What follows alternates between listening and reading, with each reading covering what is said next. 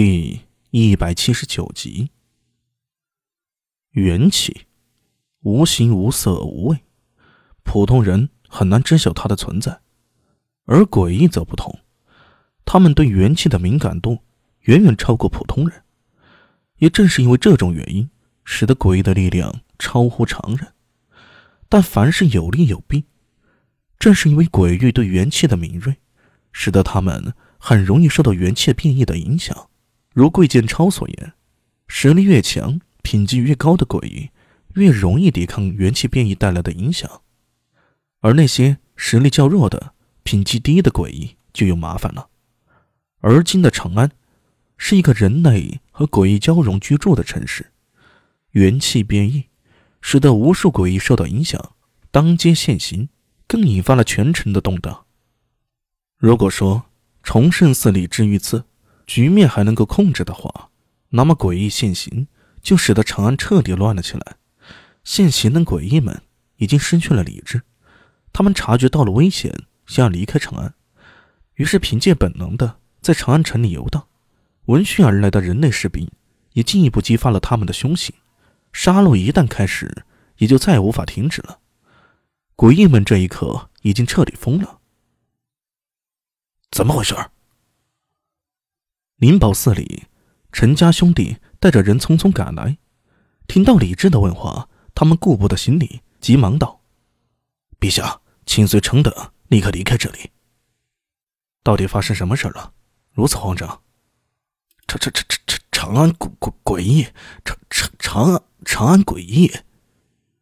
陈楚寸说话有点结巴，而且心里越急啊，就越结巴。好在他旁边的陈楚立还算冷静，忙说道：“陛下，长安诡异，不知何故集体暴动。”什么？李治大惊失色，也心乱了方寸。华宁才刚刚被镇压了，长安诡异就集体暴动了。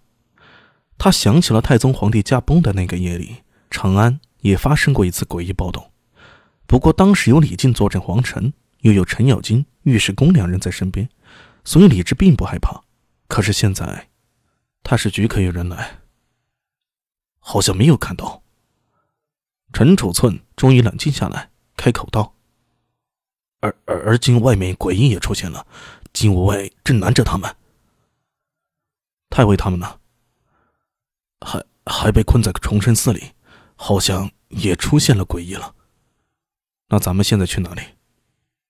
李治听闻，蹙起了眉头。他当然想去崇圣寺里找长孙无忌了，但是现在的崇圣寺好像也不安全，那里有刺客，有鬼。他如果现在过去的话，非但帮不上忙，反而会使长孙无忌分心呢。就在李治为难的时候，一旁的苏庆杰为白头猴检查了一遍，确定白头猴没事这才站了起来。听到李治的问题啊，他想也不想就说道：“去尉迟宝林那边。尉迟他在何处？就住在在外面，从后门出去，没多远就到了。”李治听闻，顿时大喜。那咱们先去尉迟宝林的驻地。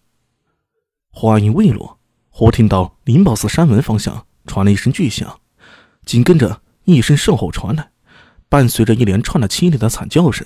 此起彼伏，诡诡异是诡异。陈楚立、陈楚寸两兄弟顿时色变，忙闪身到李治身前，警惕的看着外面。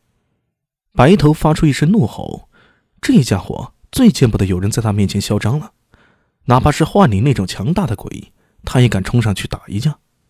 雨小了很多，灵宝寺山门外，一头身长两米多的巨型山狗走进了灵宝寺。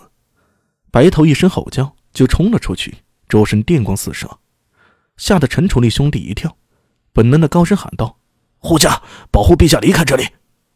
白头、苏庆杰见白头冲了出去啊，自然不可能袖手旁观了，他忙踏步腾身而起，化作一道闪电，紧随白头就冲了出去。苏大伟在一旁打算找小玉询问狄仁杰他们的下落，见此情况，也连忙冲了出去。小玉、三郎，跟我来。黑三郎和黑猫二话不说，跟着苏大为就走了。远远的传来苏大为的喊叫：“秦怀玉，保护好陛下，也算是你戴罪立功了。”秦怀玉傻愣愣的答应一下，紧跟在李治身边。李治张了张嘴，有些发懵。都走了，连猫狗都带走了，这怎么办呢？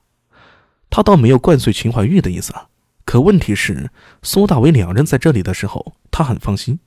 现在他们两个都走了，只剩一个秦怀玉。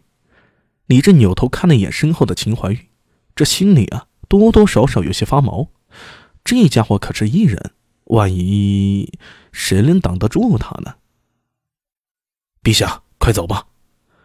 见李治还在发闹，陈楚礼忙开口道：“对，咱们先离开这里。”李治总算反应过来，连连点头，在众人的簇拥下往后门走去。